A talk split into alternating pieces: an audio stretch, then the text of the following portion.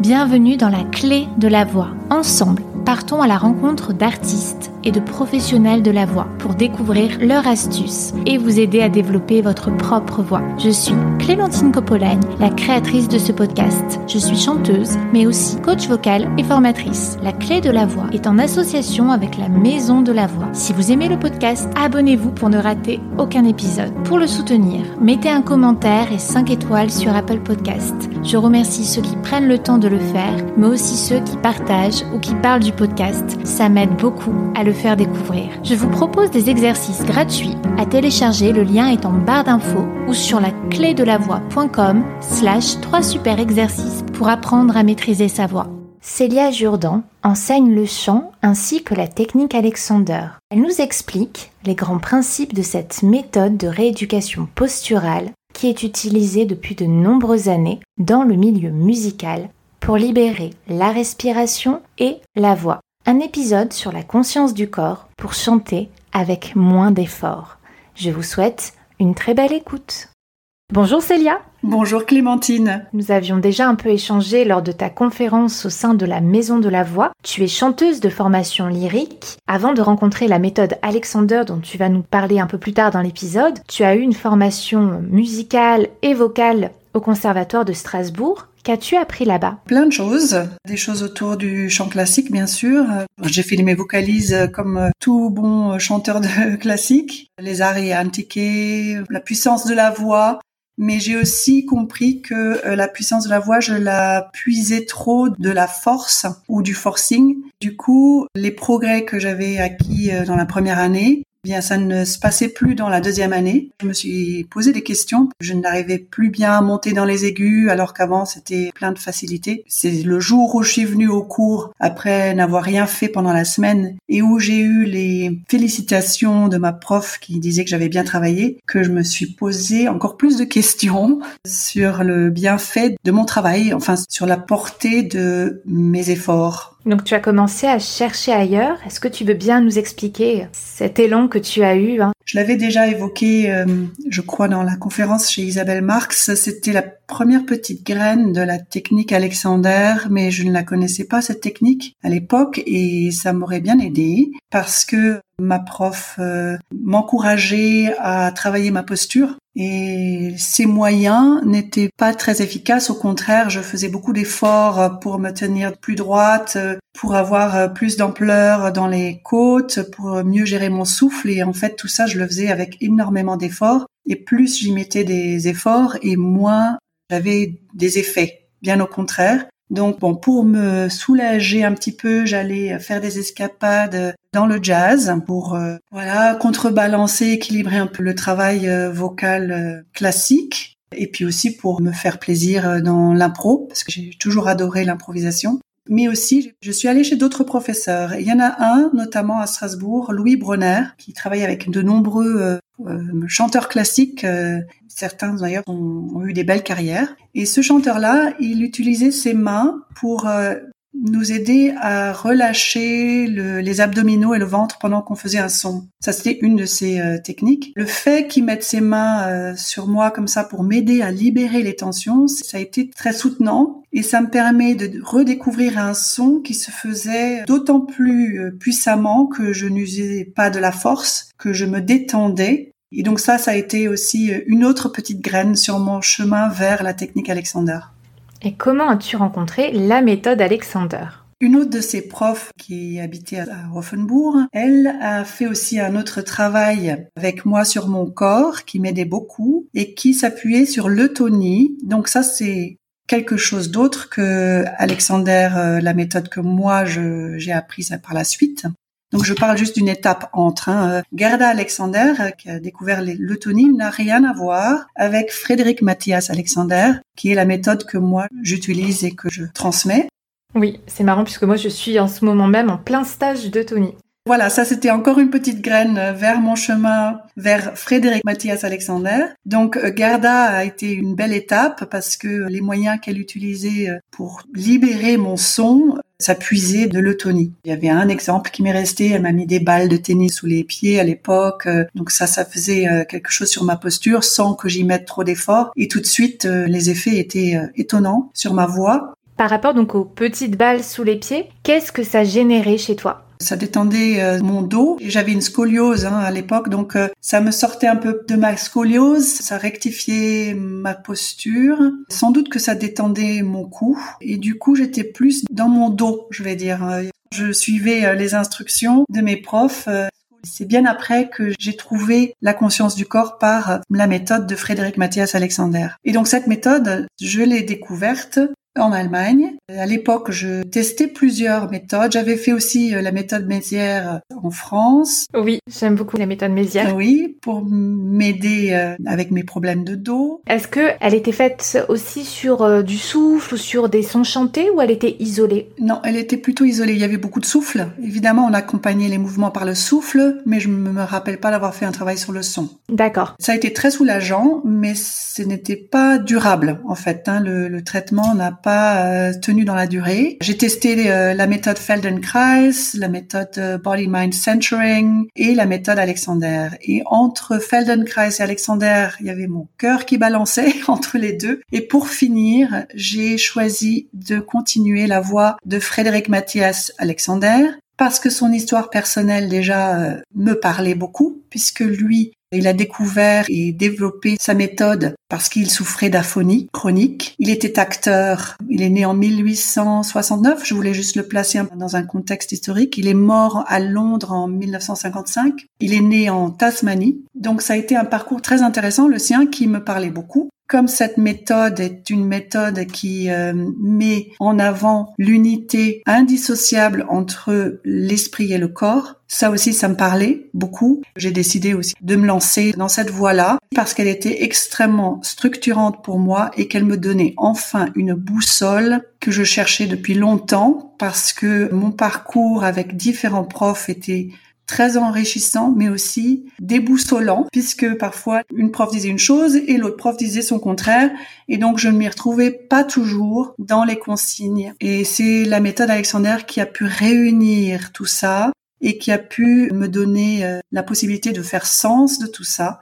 parce que je revenais à des principes universels au corps humain, au fonctionnement humain, qui euh, du coup m'a aidé non seulement dans le chant, mais aussi dans des tas d'autres développements dans ma pratique de yoga, dans ma pratique euh, de la danse tango, parce que je danse le tango, enfin dans toutes sortes de pratiques et dans ma vie, ça a été une méthode extrêmement puissante qui m'a aidé à me débarrasser de mes maux de dos, mais aussi à beaucoup mieux les gérer de telle façon que je n'ai plus mal, et puis aussi à mieux gérer, à me gérer moi-même dans mon quotidien. Donc je voulais revenir un peu sur euh, la voix. Donc on parle d'accorder son instrument pour qu'il sonne juste, et le corps c'est l'instrument de la voix, comment la méthode Alexander peut-elle donner des clés aux chanteurs pour accorder leur corps? Alors la clé principale pour moi, c'est justement de ne plus faire les choses qui se mettent en travers de notre voix. Déjà, ça va à contre-courant de ce que on, apprend euh, dès la petite enfance, c'est-à-dire euh, on fait ceci, on fait cela, il y a toujours des, des conseils de faire, faire, faire, et là on défait. Ce qui est intéressant, c'est qu'on va aller voir quels sont les schémas euh, qui sont pas forcément aidants, les schémas psychocorporels, et on va cesser de se contracter ou de se compliquer la vie avec euh, des réactions qui sont pas toujours euh, porteuses ou qui ne facilitent pas le, euh, toute activité qu'on fait. Ça prend un peu le contre-pied de, de, beaucoup de d'approches, je trouve. C'est d'arrêter en fait de, de faire certaines choses. Et le juste, du coup, se fait tout seul. Pour les chanteurs, donc, qui viennent te voir, comment est-ce que ça se passe? Est-ce que vous faites un petit état des lieux? Est-ce que vous faites un peu une anamnèse de leur voix, de leur corps? Alors je fais un bilan, je vois tout de suite, alors j'accompagne aussi des personnes en ligne, et euh, même si ce travail se transmet beaucoup par le toucher, il se transmet aussi beaucoup par euh, ce que je vois et ce que j'entends.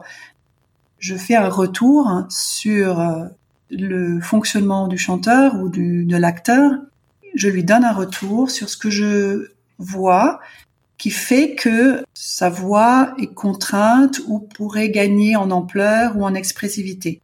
Mon observation va se porter beaucoup sur la dynamique entre la tête, le cou et le dos. Parce que là, il y a déjà beaucoup de choses qui se jouent Et cette dynamique, quand euh, il y a quelque chose qui vient se mettre en travers ou qu'il y a des tensions qui viennent la perturber, ça va jouer sur tout le reste du corps. Donc, je leur donne un retour et ça, va être euh, souvent quelque chose de, différent pour chaque personne parce que chaque personne vient avec son histoire, avec ses schémas propres. Ça va aller très précisément déblayer le terrain pour que euh, la dynamique entre la colonne et la tête soit claire et quand cette ligne, on va dire, quand cette euh, connexion euh, se clarifie, se libère de tension, le souffle se met en place et l'ancrage se fait euh, tout seul, en fait. Hein, ça se fait sans qu'on ait besoin d'y travailler.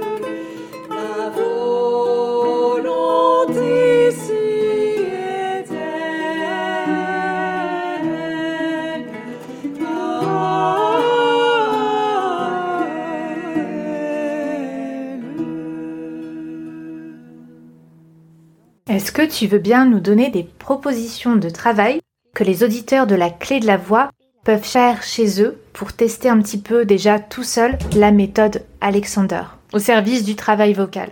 Ça peut être intéressant de s'enregistrer, de prendre une vidéo de soi pendant qu'on chante ou de se regarder dans des miroirs, mais il faut savoir euh, quoi regarder.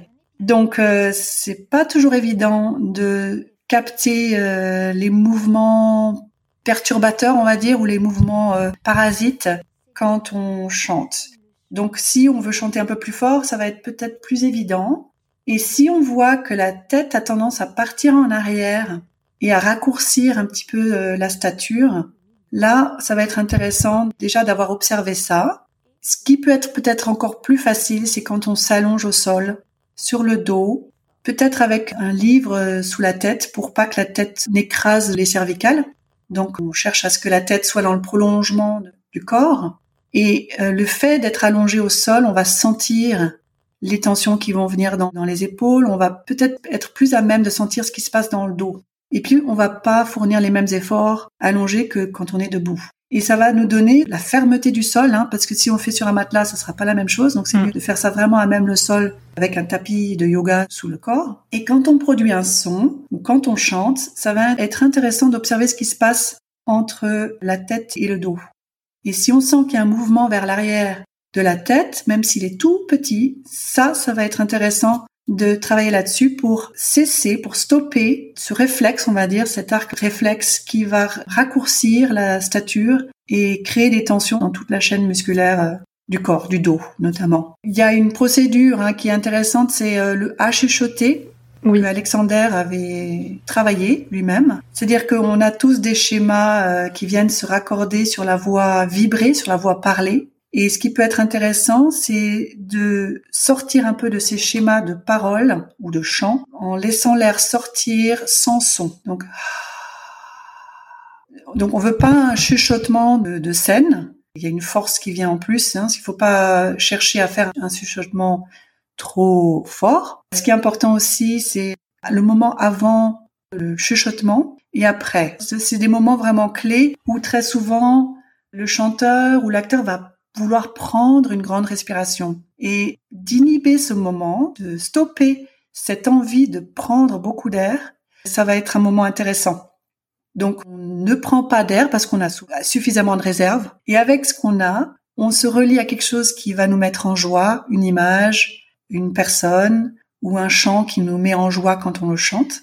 Et donc ça, ça va permettre au voile du palais de se soulever, c'est le sourire. Souvent, on parle du sourire dans les cours de chant classique euh, ou même euh, le chant, hein. et beaucoup en classique. Donc moi j'amène le sourire de façon à ce qu'il soit pas créé mais vraiment qui parte du cœur. Parfois j'évoque le Bouddha qui sourit ou la Joconde où on sent que c'est un sourire vraiment plus intérieur. Et on peut aussi euh, créer ce sourire avec une fleur. Hein. Si on a une rose qui sent délicieusement bon, euh, ça va ouvrir les sinus.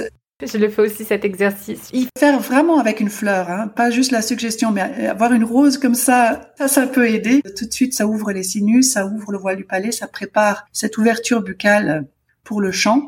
Donc voilà, chercher à générer le sourire euh, authentique. Et puis à partir de ce sourire, laisser la mâchoire inférieure descendre sur un A. Et à la suite, euh, dès qu'on n'a plus d'air, on laisse les lèvres se rejoindre en douceur pour laisser l'air revenir par les narines. Laisser l'air revenir par les narines calme le système nerveux et nous sort d'une habitude qui souvent est liée au fait de pousser l'air, de plus avoir de réserve et du coup d'être obligé de tirer sur l'air. Ce qu'on veut éviter. Donc, ce qu'on cherche, c'est une reprise d'air qui est produite uniquement grâce au lâcher, au mouvement du diaphragme et qui est attaché aux côtes. Donc, le, ce mouvement euh, du diaphragme et des côtes, il y a un relâché qui se produit à la fin de l'expire et c'est ça qui produit l'appel d'air qui se fera sans effort et surtout sans tirer sur mm. l'air. Donc voilà, et souvent je travaille, j'aime bien travailler euh, le silence dans la reprise d'air. Parfois c'est pas toujours possible, hein, on est obligé de reprendre l'air assez rapidement entre certaines phrases, mais on peut toujours travailler la reprise d'air dans plus de silence. Dès que j'entends chez les chanteurs que ça tire, moi aussi, hein, je tombe euh, parfois là-dedans, hein, dans ce besoin de, de happer l'air. Je me dis tiens là c'est un indice qui a trop d'efforts, qui a eu trop d'efforts ou de pousser et je cherche toujours à aller plus loin dans le moindre effort, dans le non-effort. Et donc ce silence de la reprise d'air, pour moi, c'est un indicateur que le système organique fonctionne euh, au mieux de ses capacités, que la reprise d'air se fait vraiment organiquement et naturellement.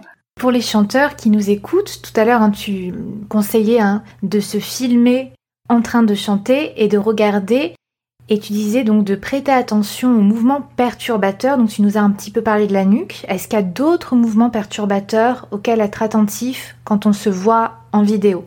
Et oui, bien sûr, il y en a toute une belle panoplie. On a les épaules hein, qui sont dans la région du cou, euh, les bras en fait, hein, ce qu'on fait avec les bras et les jambes peuvent encombrer cette dynamique, hein, ce que Alexander appelait le contrôle primaire, c'est cette relation entre euh, la colonne vertébrale et, le crâne. Parfois, on voit pas, on voit pas les tensions, mais on peut les sentir. Et c'est là où effectivement le retour du coach Alexander ou du professeur de technique Alexander va être incroyablement euh, révélatrice ou aidante parce que on va faire ce renvoi, on a l'œil aiguisé et entraîné du métier ou euh, le toucher aussi qui va permettre à l'élève de sentir déjà de lâcher les tensions et de sentir comment ça peut se produire sans ces tensions-là. Et surtout, qu'il y aura ensuite les moyens de se libérer de ses propres tensions, parce que c'est une éducation, en fait c'est éducatif hein, ce qu'on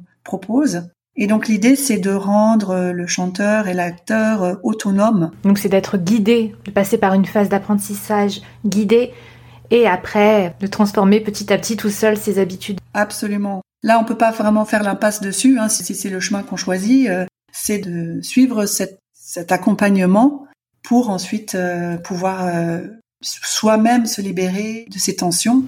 Je sais que c'est très personnel, ça varie d'une personne à l'autre. De ce que tu as remarqué, au bout de combien de temps arrive-t-on à avoir un petit peu d'autonomie? Oui, alors c'est effectivement très différent de personne à personne. Il y en a qui déjà font de l'or avec ce que je leur dis au bout d'une séance surtout des personnes qui ont déjà beaucoup travaillé le corps et, la voix, ça peut aller très très vite.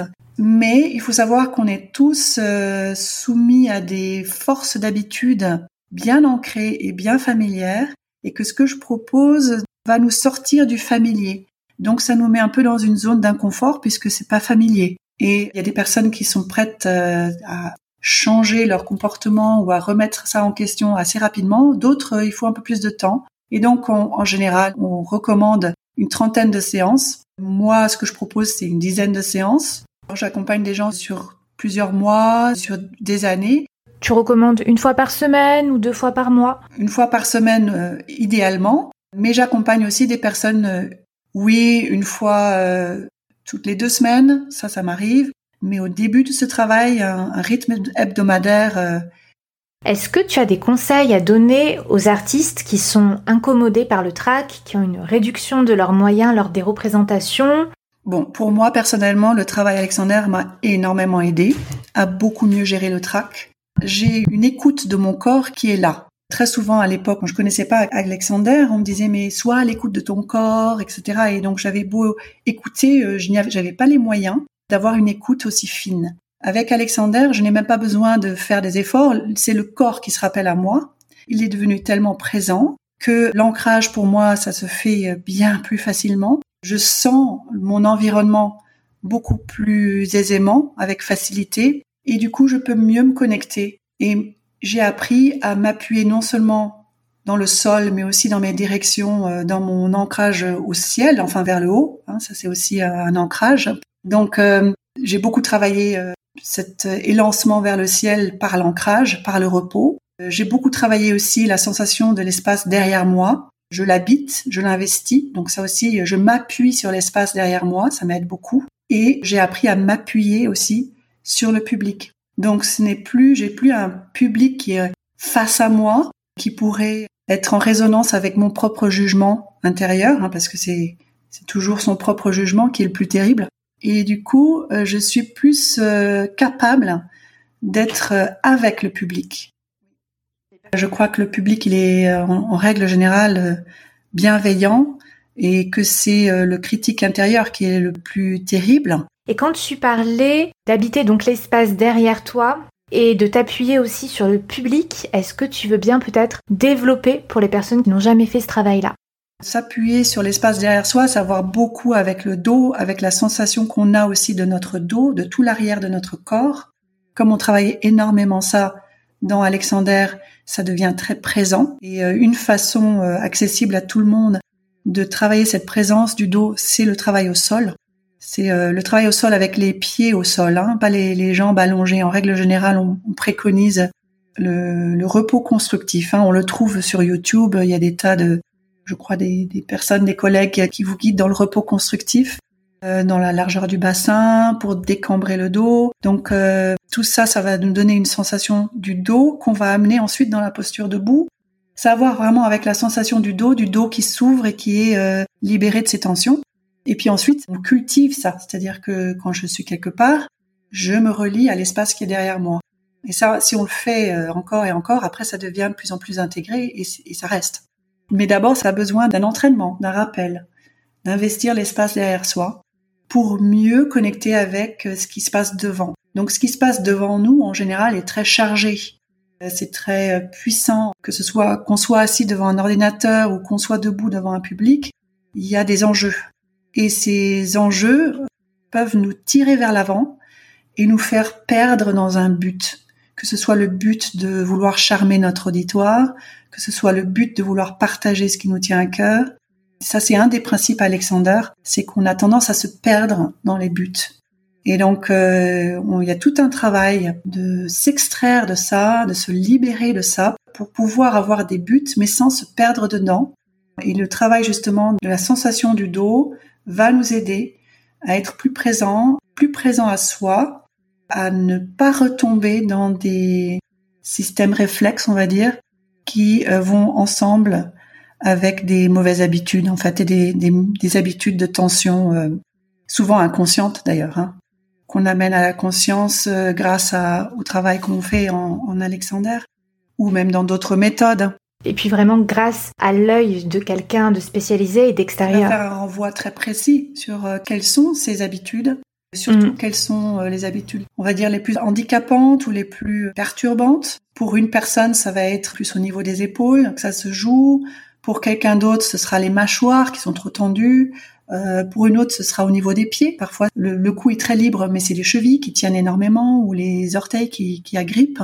Et tout ça, ça va jouer sur tout, l'instrument du, chanteur. En fait, ça va le fausser. Donc, ça va rendre le travail beaucoup plus compliqué. Donc, pour moi, ce qui a été étonnant, c'est quand euh, j'ai commencé ma propre formation Alexander, c'est que au bout de 15 minutes, avec un professeur, ma voix était placée et j'avais les, les résultats que j'avais au bout, peut-être au bout d'une heure avec un prof de chant. Et donc ça, ça a été pour moi extraordinaire de voir l'efficacité d'un accompagnement euh, Alexander dans mon travail de chant. Mm-hmm.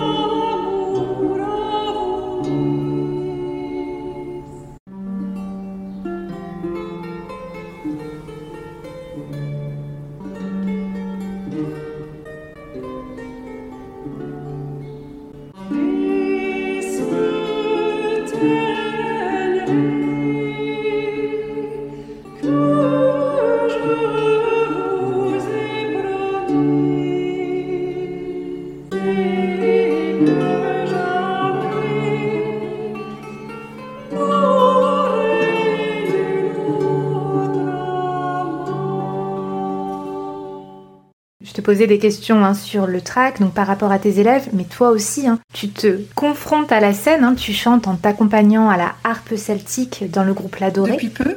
Est-ce que tu veux nous en parler? Est-ce que tu veux nous annoncer des choses? Avec plaisir. Alors ce groupe, il est tout jeune. Donc notre premier concert en 2021, j'ai décidé donc après m'être remis à la harpe après une pause de 35 ans, il faut le dire, oui, j'avais commencé la harpe euh, classique avec les pédales quand j'étais adolescente. Et puis euh, j'avais plus touché à une harpe pendant 35 ans. Et il y a une harpe qui est revenue dans ma vie, on peut le dire comme ça, une harpe celtique pour le coup. Et donc c'est un peu une autre technique. Est-ce que tu avais commencé avec la harpe celtique ou de suite avec la harpe classique? Non, j'avais commencé avec la harpe euh, classique. Je ne savais même pas que les harpes celtiques existaient à l'époque. Personne au conservatoire m'en avait parlé. ou du moins c'était pas enseigné à l'époque, hmm. c'était que la harpe classique à pédale. Et donc j'ai tout de suite commencé sur les grandes harpes. C'était super. On a une possibilité de, répertoire euh, beaucoup plus large, hmm. alors que la harpe celtique, euh, c'est un peu plus complexe puisqu'il faut changer avec les crochets, les, les modes. C'est une autre technique. En fait, toute cette mémoire euh, est restée dans mes doigts. J'ai eu quelques cours et puis j'ai continué toute seule. Je m'accompagne sur certains morceaux, sur des morceaux de la Renaissance, avec un joueur de lutte euh, et une autre chanteuse, et on a adapté, réécrit des chants traditionnels et euh, anciens, des chants français. Est-ce que tu as remarqué des demandes parmi tes élèves chanteurs, chanteuses qui reviennent le plus fréquemment? Ben, Souvent, c'est des personnes qui ont compris que le corps joue un, rôle essentiel dans le travail du chant et donc euh, qui veulent plus faire l'impasse dessus, qui veulent vraiment en comprendre les rouages et les clés en fait de ce fonctionnement euh, du corps humain. Souvent, ce sont des personnes qui accompagnent d'autres dans le travail vocal. Hein. Ce sont des profs de chant, des coachs vocaux, euh, des coachs aussi du mouvement. Euh, de plus en plus, j'attire les professionnels pour qu'ils aient une corde en plus à leur arc pour accompagner leurs propres élèves.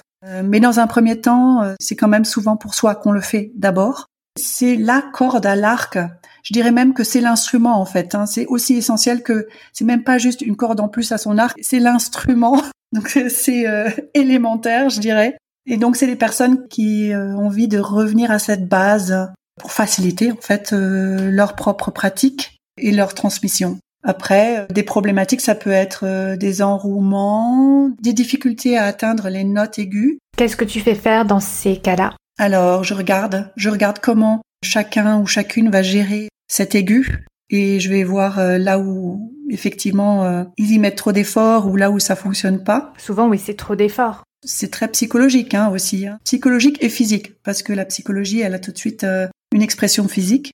En mettant le doigt sur l'expression physique, on met le doigt aussi sur ce qu'il y a derrière psychiquement et donc on prend les choses par la par la racine et c'est différent. pour chaque personne. Mais souvent, c'est lié à l'idée qu'on doit monter. Et donc, je les accompagne en leur montrant que déjà, on peut se détacher de cette idée qu'il y a quelque chose qui monte. Même si le son monte, il n'y a rien qui monte dans le corps. Hein. Il n'y a pas les épaules qui vont monter, le regard qui va monter pour essayer d'arriver aux aigus. Déjà, si on remarque que le, le regard monte, les sourcils montent, il y a toujours quelque chose qui monte, on apprend à déjà à les lâcher, à ne plus les remonter. J'explique aussi des choses sur le plan organique du souffle. Donc si on repose sur le chemin du souffle qui sort par la bouche, hein, tout simplement à l'horizontale, qu'on suit ce chemin, ça va nous aider aussi à éviter de monter dans les aigus. Et puis c'est aussi le travail des graves qui va nous aider dans les aigus. Hein, ça c'est euh, aussi un élément important à dire. Donc euh, d'abord on, va bien dans les graves pour ensuite mieux aider et gérer les aigus. Donc il y a un exercice que j'aime bien faire qui vient pas d'Alexander celui-là, mais été euh, transmis par euh, une prof qui a travaillé avec Cornelius Reed, donc un professeur très connu euh, des États-Unis. C'est ah ou ah ah ou ah ah ou ah ah ou ah ah ou ah sans se soucier trop si on va arriver à atteindre les aigus, en fait, on les lâche. C'est comme si on était sur un tremplin et on apprend à lâcher dans les aigus. Et donc on fait le lien entre les graves et les aigus, les graves et les aigus sans, sans trop mettre de concentration ou d'effort à former un son euh, parfait dans l'aigu.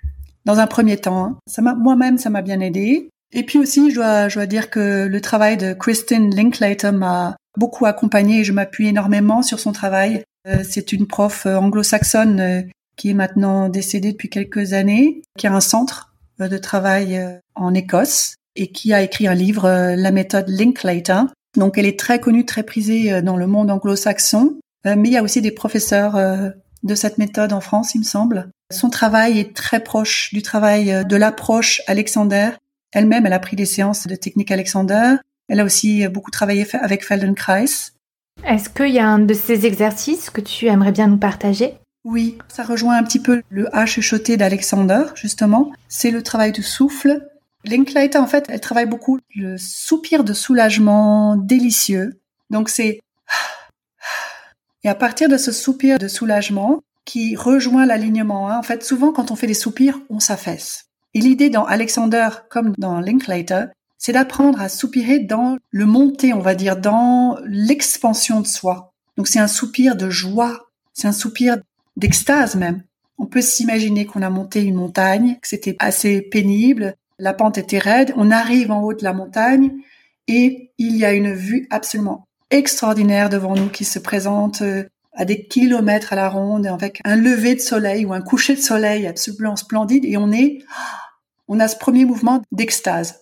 Et après c'est on est arrivé en haut donc on a un soupir d'extase et de soulagement. Et ça c'est un mouvement qui se propage dans le corps dans le sens de l'expansion, de l'ouverture et non pas de l'affaissement allier les deux, le soupir dans la joie, dans le soulagement, va faire quelque chose avec notre corps qui va euh, permettre à ce corps de se libérer d'un raccourcissement. On va pas perdre en stature, mais au contraire, on va, on va gagner en grandeur, en largeur, en longueur. Dans ce A, ou ce soupir de soulagement, on va dire euh, élevant ou expansant. Et à partir de ce, on travaille énormément la qualité de ce soupir de soulagement et de bien-être, avant ensuite de d'y mettre une vibration.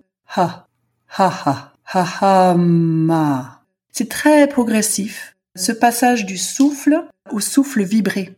Et donc on le fait euh, de façon progressive justement pour éviter de retomber dans nos schémas habituels liés à la parole ou au chant, liés à la voix.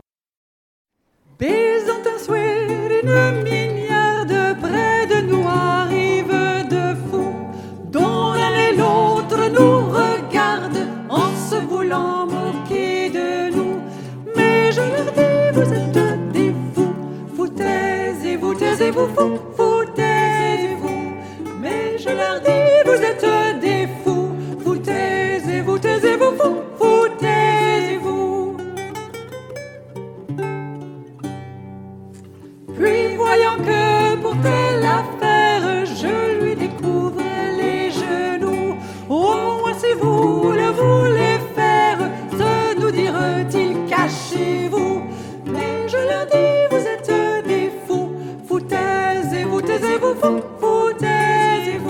je sais que par exemple en France, c'est pas encore extrêmement répandu comme dans d'autres pays, bien que par exemple à la maîtrise de Radio France, hein, la technique Alexander est enseignée depuis une quinzaine d'années. Est-ce que tu aurais des anecdotes à nous partager concernant la méthode Alexander et la voix te concernant ou concernant tes élèves?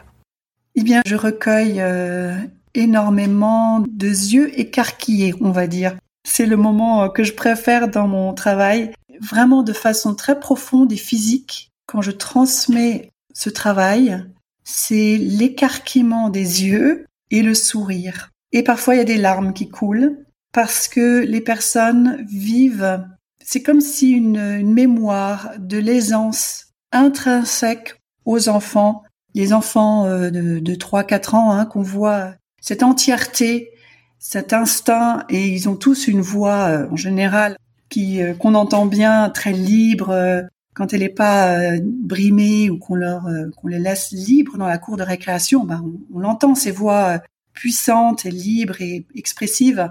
On a tous cette mémoire de la petite enfance et de revenir à ça produit une émotion euh, particulière chez les gens que j'accompagne. Et ça produit la même émotion chez moi, c'est-à-dire qu'on revient à quelque chose de profondément ancré, d'enfoui, qu'on a connu, euh, je pense tous, euh, dans la petite enfance. Et donc revenir à cette à cette qualité-là dans la maturité et avec la conscience de l'adulte est souvent très bouleversant pour les personnes. Et alors des anecdotes, euh, moi j'en ai toute une panoplie. Hein. Il y avait une en particulier d'une personne euh, qui avait dû arrêter son métier de professeur hein, parce qu'il il était tellement roué qu'il pouvait plus se faire entendre dans les classes. Après quelques séances, il a récupéré euh, énormément de sa voix déjà, et à tel point qu'il a dit que dans sa propre famille, ses enfants ne le reconnaissaient plus, qu'il pouvait pousser une gueulante, euh, ce qu'il n'avait pas pu faire depuis quelques années,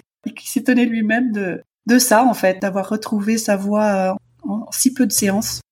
Est-ce que tu veux bien nous parler de tes autres influences qui imprègnent ton enseignement que dans toutes les techniques vocales que j'ai euh, glanées le long toutes ces années et qui me tiraillaient un peu dans tous les sens, mais aussi m'enrichissaient, hein, les deux étaient vrais, donc Alexander, pour moi, ça a été le moment. C'est comme si j'avais eu des guirlandes, si on pense à un sapin de Noël, et qu'avec Alexander, ces guirlandes s'allumaient. Avec un clic, pouf, le sapin euh, était illuminé. Et donc ça a été pour moi illuminant, en fait. Ça a été euh, non seulement lumineux, et ça le reste, et c'est ce qui me plaît dans le partage de ce travail, c'est que je vois à quel point ça allume vraiment la lumière chez les personnes que j'accompagne, ça les illumine c'est-à-dire qu'il y a vraiment euh, la luminosité de la conscience qui vient. Il y a le ah comme ça, comme s'il y avait des réalisations que ça peut être simple et que tout est là en fait.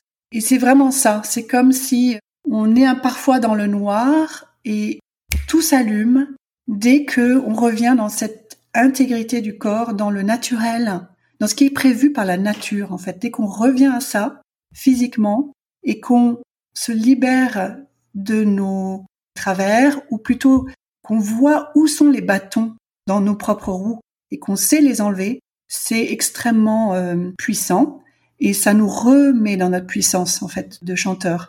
On voit à quel point on peut arriver à avoir des résultats avec moins d'efforts. Donc ça c'est très soulageant et extrêmement euh, inspirant pour euh, pour moi et pour les, les personnes que j'accompagne. Alexander m'a permis d'intégrer d'autres méthodes beaucoup plus aisément. Pour moi, c'est devenu une sorte de technique des techniques. C'est une technique de base. C'est comme l'instrument qu'on accorde avant d'en jouer. Si on joue sur cet instrument désaccordé, on va pas en tirer le meilleur son. Et ben c'est pareil pour Alexander. Si on accorde son instrument, donc le corps et l'esprit évidemment, on va en tirer le, meilleur. Ce sera beaucoup plus simple à, ce moment-là d'en tirer la meilleure musique. Et donc euh, pour moi, ben, j'ai pu appliquer les principes Alexander dans ma pratique du tango j'ai pu appliquer ces principes dans ma pratique de yoga et dans toute autre pratique, ça a vraiment pu faciliter toutes mes autres pratiques par la suite. D'accord. Et puis dans un deuxième temps, la pratique Feldenkrais ont été complémentaires,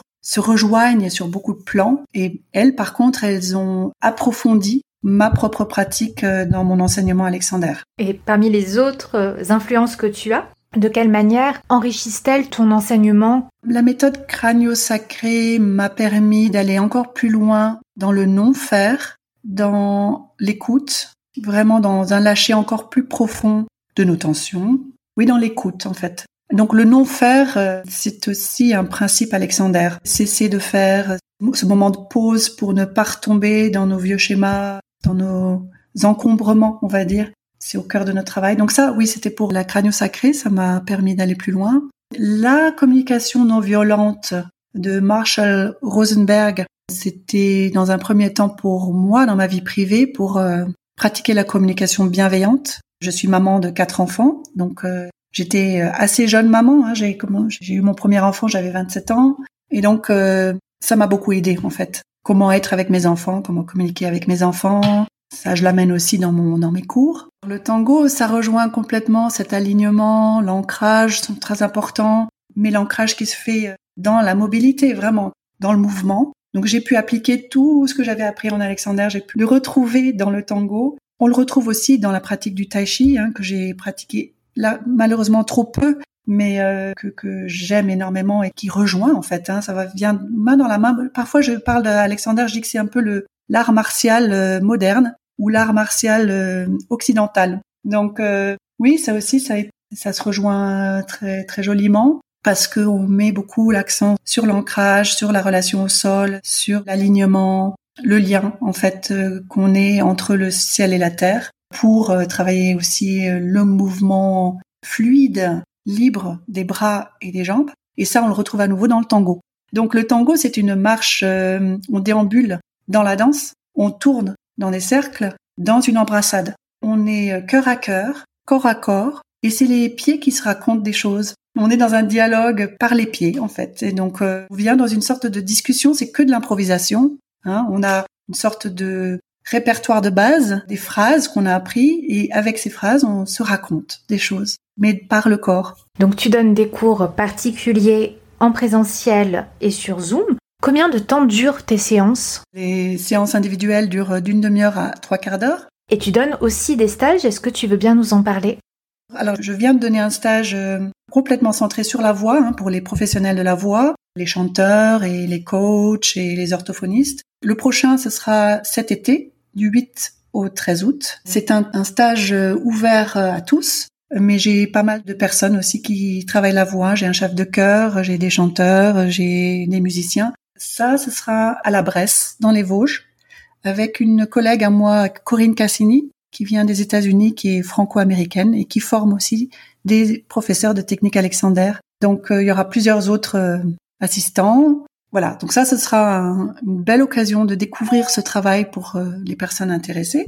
Et puis il y aura aussi dans cette formation, il y a plusieurs niveaux en fait. Hein. J'ai des personnes que j'accompagne depuis quelques années qui vont venir, qui approfondissent ce travail avec moi. Cette année, je propose régulièrement en fait des cours en ligne euh, centrés sur la voix. Et donc j'en aurai un qui va démarrer en septembre, le 22, je crois que c'est le jeudi 22 septembre. Ce sont des cours collectifs? Alors ça, ce sont des cours collectifs et ça marche très très bien. D'accord. Oui, oui, ce sont des cours collectifs en ligne. Là, je vais le proposer sur l'année. Donc, euh, ce sera un cours euh, une fois par mois. Le lancement de ce cours se fera le 22 septembre. Euh, j'invite toutes les personnes qui, écoutent ce, podcast, qui seraient intéressées et curieuses de venir à ce premier cours d'introduction et de lancement de mon cours en ligne le 22 septembre. Voilà. Mais celles qui veulent vraiment le vivre en présence et avoir le bénéfice aussi du toucher Alexander, je recommanderais le, le stage de cet été dans un lieu magnifique. Oui, de commencer par le toucher. Oui, absolument. C'est un lieu en plus qui est superbe euh, en haut d'une montagne à la Bresse, au centre au de la Source. Champ de la Source, c'est un très beau nom. On allie euh, l'utile à l'agréable euh, en profitant de la nature des Vosges. Magnifique.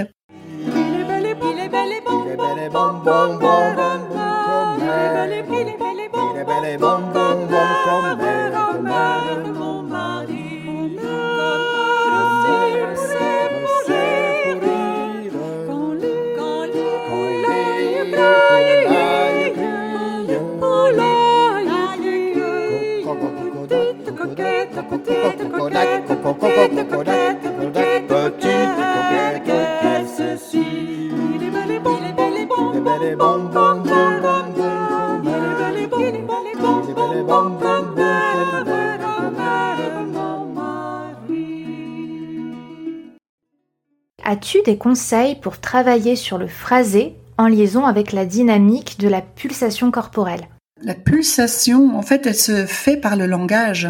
Ce qui donne euh, le tonus et le rythme, ce sont les consonnes.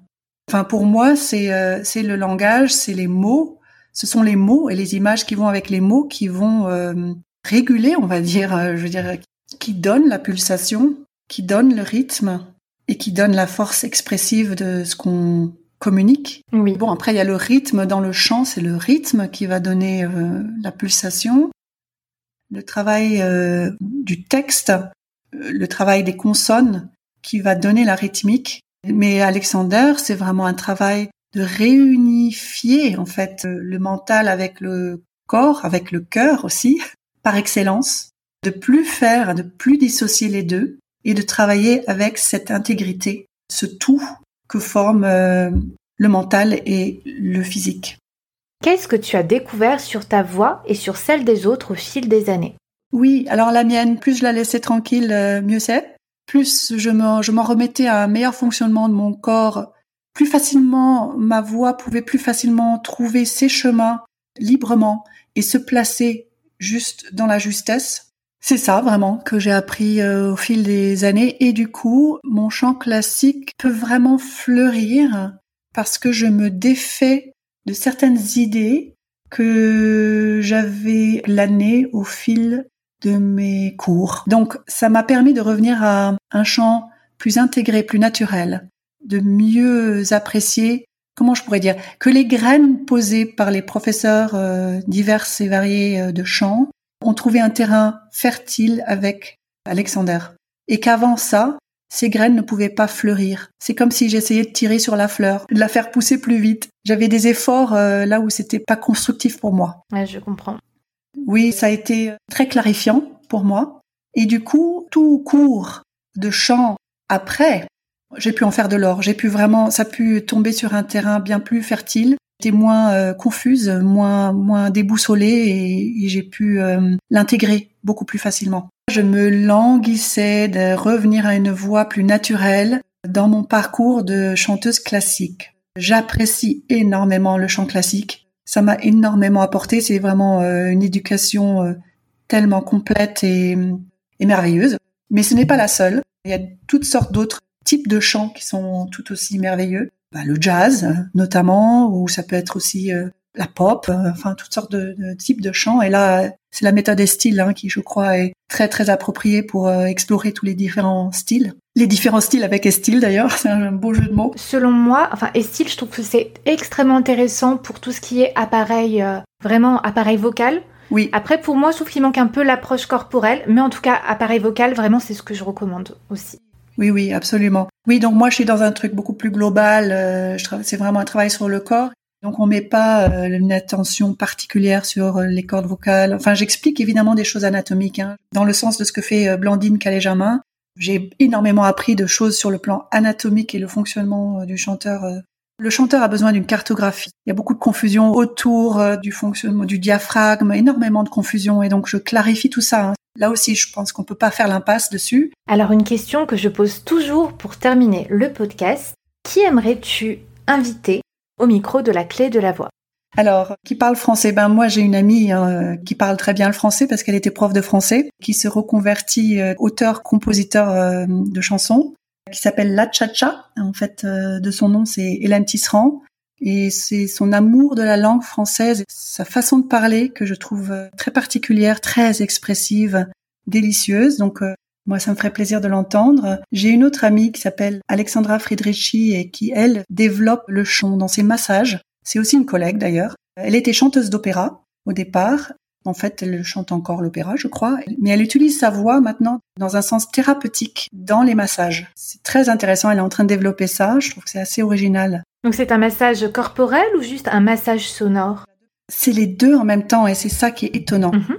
Alors c'est un chant intuitif, elle se laisse guider et donc on est massé de l'intérieur et en même temps on est massé avec ses mains. C'est un peu des accents chamaniques, c'est très très étonnant.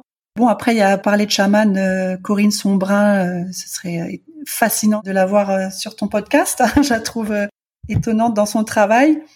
Oui, moi aussi, je la trouve fascinante. Alors après, pour faire le lien avec la voix, je ne sais pas encore comment, mais oui, j'adore euh, Corinne Sombrin. Ah bah, ça passe beaucoup par la voix, hein, tout ce qu'elle fait. Alors elle, c'est la voix de l'animal qui passe par elle. C'est clairement thérapeutique, hein, son approche. C'est donc ça pourrait être intéressant. Sinon, euh, évidemment, je suis toujours pleine, pleine d'admiration pour tous les chanteurs qui euh, s'accompagnent d'un instrument. Donc, Gustine à la harpe. Oui, elle est venue dans le podcast déjà, Gustine.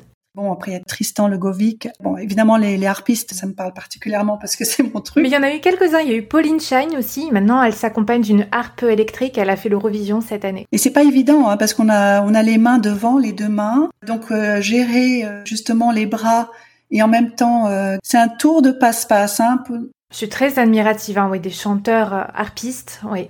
Ben moi, le faisant, pas autant Gustine, c'est sur quelques chansons c'est un sacré truc à gérer. Donc, je suis pleine d'admiration pour ces gens-là. Sinon, il y a Pauline Croze que j'aime beaucoup euh, pour son naturel. Je trouve très chouette cette chanteuse. Moi, j'ai vraiment beaucoup aimé découvrir tes réponses et puis ton témoignage hein, sur les bénéfices que nous avons à pratiquer la méthode Alexander. Je mettrai évidemment tous les liens dans la description pour pouvoir euh, te retrouver pour clôturer le podcast. Qu'est-ce que je peux te souhaiter pour être une artiste et une coach encore plus épanouie? Moi, j'amène 25 ans d'expérience dans mon travail de coach. Je forme des, personnes qui veulent vraiment utiliser ce travail euh, pour ensuite l'enseigner. Donc, je forme des personnes euh, sur la durée. Moi, ce qui ferait mon bonheur, c'est de pouvoir accompagner des professionnels de la voix, des personnes qui elles-mêmes euh, transmettent et accompagnent d'autres chanteurs et des acteurs. Ça, ça, ça ferait mon bonheur en tant qu'enseignante Alexander. C'est de travailler avec les professionnels de la voix, chanteurs ou, ou profs, ou orthophoniste d'ailleurs. Il y en a plein. Hein. Et puis euh, dans mon parcours de, de, chanteuse, eh bien un beau public et de nombreux concerts et des belles, des beaux endroits où euh, notre groupe peut se produire. Le titre de notre répertoire c'est Amour merci. Donc euh, tu devines, on parle beaucoup d'amour. On est ravi d'être invité dans des chapelles ou des des lieux qui se prêtent à ce genre, des peut-être des châteaux ou des lieux qui se prêtent à, au répertoire qu'on propose. Mais merci beaucoup Célia. Oui, merci à toi Clémentine. Je te suis depuis euh, quelque temps déjà et j'apprécie énormément ton travail et j'adore entendre euh, les autres parler de la voix. C'est vraiment sympa. Et toi, qu'est-ce que je peux te souhaiter Clémentine? Ben, je dirais euh, ben pareil, encore des concerts et impacter encore plus de gens euh, autour de la voix grâce au podcast. Continuer les belles rencontres. Oui, parce que la voix, c'est vraiment la voix royale vers le soi. Donc, euh, on va se souhaiter euh, beaucoup d'heureux et beaucoup d'audience à toutes les deux. Merci. À bientôt, Célia. Merci à toi, Clémentine. Merci, à bientôt. Au revoir. La clé de la voix, c'est fini pour aujourd'hui. Rendez-vous mercredi prochain pour découvrir les coulisses du podcast, les citations des invités. Retrouvez-moi sur Clémentine Copoline sur les différents réseaux sociaux. Comme toujours, les notes de l'épisode sont en description ainsi que des exercices gratuits à télécharger. Le lien est en barre d'infos ou sur la clé de la voix.com slash 3 super exercices pour apprendre à maîtriser sa voix. Merci d'avoir écouté la clé de la voix. Je vous souhaite une belle pratique vocale.